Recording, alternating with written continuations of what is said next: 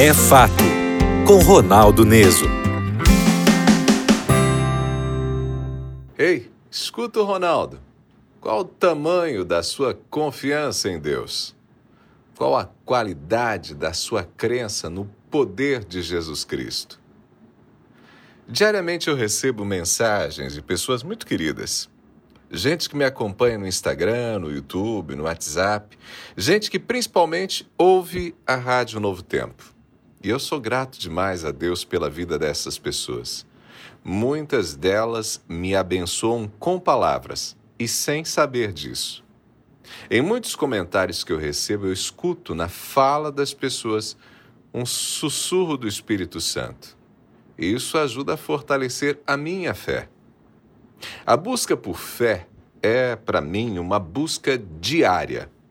Eu não sei como é a sua fé. Talvez a sua fé nunca vacile, talvez você nunca fraqueje. Talvez você seja uma das pessoas que poderia se atrever a experimentar o desafio de Cristo e poderia dizer ao monte: saia daqui, vai para lá. Eu não sou essa pessoa, não. Eu estou mais para o personagem da nossa história de hoje. O personagem é o pai de um jovem tomado por um espírito impuro. O relato está no Evangelho de Marcos, capítulo 9, a partir do versículo 17. Aquele pai desesperado já não sabia o que fazer com o filho. Quando o espírito se apoderava do rapaz, ninguém podia com ele. Então aquele pai procura por Jesus, olha para Jesus e pede socorro. Aquele pai diz: Tenha misericórdia de nós e ajude-nos, se puder. Aquele pai é um homem humilde, um homem sofrido. Aquele pai está todo sem jeito diante de Jesus e, meio desorientado, ele diz: se puder.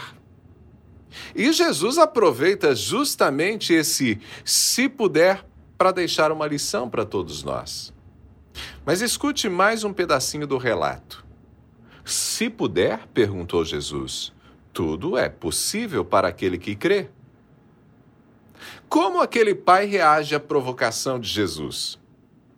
Eu amo essa resposta. Eu amo essa resposta e por isso eu me identifico tanto com esse pai. Verso 24 do capítulo 9 de Marcos. No mesmo instante, o pai respondeu: Eu creio, mas ajude-me a superar minha incredulidade. Uau! O pai crê, mas ao mesmo tempo não crê.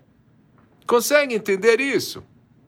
Eu creio, diz, mas me ajude na minha incredulidade.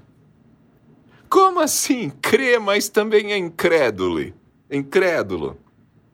Gente, a jornada espiritual não é uma jornada isenta de dúvidas. E para mim, a declaração desse pai é inspiradora. Parte dele crê. Aquele pai sabe do que Cristo é capaz. Mas o problema que ele enfrenta é tão grande, dói tanto, que ele não consegue enxergar o filho totalmente livre daquele espírito imundo. Será que você se sente assim? Você já ouviu falar de tantos milagres?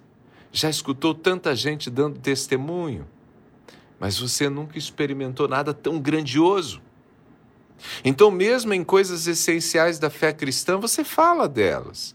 Você repete, você diz amém, mas não fala com toda a convicção. Lá no seu coração tem algo que incomoda. Hum, talvez quando você fala sobre a morte, por exemplo, você sabe da promessa da ressurreição, mas aí dentro de você tem uma pontinha de insegurança. Por isso você tem medo. Ei, se você se sente assim, a nossa história de hoje traz também uma lição poderosa para você. Sim, a fé é o fundamento da vida cristã.